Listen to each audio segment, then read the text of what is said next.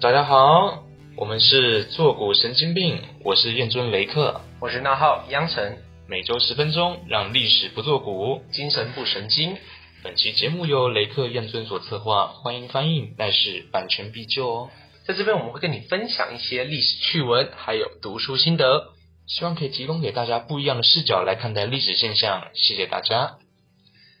哎，现代人对中古世纪常常抱有很多浪漫的幻想，动不动就看到很多那种日剧啊，就会有宅男穿越到中古世纪，然后自自以为是骑士啊，然后穿个那个铁甲，看多了会审美疲乏啊。说到中世纪啊，那不就是充满骑士、蛮族、龙、公主、教会的黑暗时代吗？所以呢，穿越回去当然要搞一些英雄事迹，泡个公主之类的啊。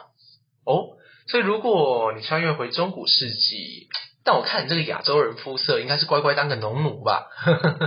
也是啦，当个农奴就好了，毕竟决斗风险也是挺高的。那话又说回来，我们常说中古世纪，中古世纪可以简单来讲，中古世纪到底是指哪一段时期吗？其实中古世纪哦，我们讲简单就是五世纪到十五世纪这一千年。那为什么是五世纪呢？因为我们知道五世纪是四百多年嘛。就是四百七十六年，对历史稍微有点概念的人应该都知道，那就是西罗马帝国灭亡的时候，没有了罗马帝国这样的一个中央集权的大政府，那人民就四散各处啊，各自去寻求庇护，这样子，这个世纪就乱七八糟了，就是变成各种的城堡。各种的城堡主在各地统治自己的小王国，就像个军阀一样。那来到后面，为什么十五世纪结束呢？因为到十五世纪啊，就是东罗马帝国也结束了，这个时候又变成帝国之间的对峙了。东边的欧洲啊，又变成这个鄂图曼土耳其了。哦，所以照你这样讲，可以简单理解成，就是当时欧洲分裂成许多小国啊，连年战乱让很多平民会选择投靠领主来寻求庇护。没错。然后这些领主呢，和这些和这些成为农奴的平民呢，是有交换关系的。庄园主呢，会用坚固的城堡来保护农奴，但农奴也要付出劳力来帮助耕帮忙耕作，可以说是互利共生的关系。视角总不能一直放在这些领主啊、城堡主啊这些王侯将相。我们今天不妨来谈一下这个普通的中世纪人啊，他们怎么吃、怎么睡吧。这问我就对了。说到古代人的作息啊，我们会说日出而作，日落而息，但其实没这么简单哦。当然了，那个可是东方的农耕社会啊。那中世纪的人怎么睡觉？中世纪人一天啊，不包含午睡，要睡两次觉。通常工作到七点的时候呢，他们就会开始熄灯睡觉，在七点到晚上十一点的时候，这是第一次觉。然后先睡四小时咯。对，然后午夜时分呢，会清醒一小时左右。然后在凌晨一两点的时候继续睡，睡到早上六点。哇，不过这有点像是我们的这个这个朝九晚五，然后中间休息一小时啊，只是反过来变成睡觉。不过中间那一小时醒来要干嘛呢？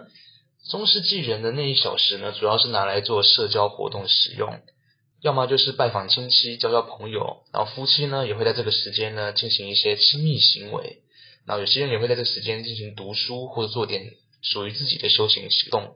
哇，这么看来，子丑寅卯生酉戌亥，哇，很多中古世纪人都是在亥时这个着床的，啊，这也难说啊。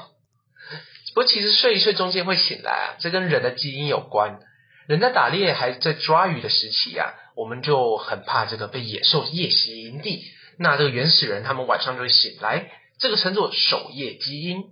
那为什么现代人不会半夜突然醒来呢？偶尔只是因为尿尿啊，那是膀胱，跟我们守夜基因没关系。那是因为我们守夜基因示弱了。因为爱迪生发明的电灯，研究显示，人体只有在没有光照的自然环境睡眠的时候啊，才会变两段式睡眠。哦，原来如此，所以两段式睡眠才是人体的自然呈现。那除了睡觉之外，中世纪人的吃饭习惯也和现代人差很大，他们就只吃两餐而已。哎呦，不错啊。看了中世纪的人也会间歇性断食嘛，可以说是全民健身的概念啊。哎呀，不是不是啊，他们的早餐啊就是早餐哦，跟我们的早餐一样。晚餐则和午餐一起包了。哎呦，晚餐午餐一加一等于一啊。对中世纪人来说啊，晚上进食是一种奢侈的行为。如果有贵族这种不需要体力劳动的人呢，在晚上吃宵夜或者点心，反而还会受到鄙视，被认为是缺乏自制力啊。哇！那在欧洲早期与中期啊，吃饭其实是一个例行公事，所以当时其实没有什么美食概念，有点像是你要大便、你要上厕所一样，就是你要吃饭，就这么平淡无奇。所以所有的人都在同一个时间用餐哦，有点像大锅饭，有点像全民公社的感觉。这样做有什么理由吗？其实就是少量少餐，提高效率，然后不要浪费。前面我们不是有提到说，那个时代都是战乱，然后农奴们躲到城堡里面，跟城堡主去做交换吗？就是农奴帮他耕作，然后城堡主用城堡城池来保护他们，不要在外面战乱的时候被杀死。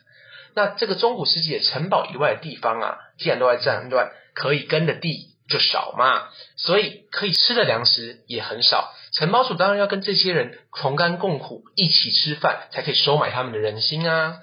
所以这种感觉，我们现在就可以叫做很类似集体主义吧，就是每个人都很重视群体生活的样子。没错，所以当时的贵族啊，甚至会明令禁止在大厅以外的地方私人空间去吃饭。对当时的人来说，私下吃饭就像是享乐主义，根本就是躲起来打网咖的感觉。哦，可是我怎么在一些中古世纪的电视电影里面看到城堡领主依然会在小房间里吃香喝辣？哎呀，那是中古世纪比较后期的事情了。城堡主他们那个时候才可以私下吃香喝辣，因为那个时候农耕社会也更稳定啦，粮食也更多啦，才会有美食的概念，才会走向个人主义，不再那么集体主义了嘛。所以领主们在个人主义比较风行的时候啊，领主们甚至开始有各种的奢侈行为，他们要多吃美食，多餐才可以彰显他们有钱嘛，彰显他们的社会地位。原来如此，那对现代人来说啊，中世纪的作息真是有些不亲切。所以宅男们穿越回去啊，还是要先想一想再说啊。没错，你半夜该不会想要睡一睡起来打一个小时的电动，然后再回去睡吧？哎呀，两段式睡眠嘛，哎。这里是做古神经病，我是那号央晨，我是验证雷克，感谢你收听我们的节目。想要观察到比万花筒还要多的历史角度吗？记得在 IG 还有 Podcast 搜寻“做古神经病”，按下追踪。作文的作，古代的古。账号和验证是神经病的神经病，大家搜寻时不要搞错喽。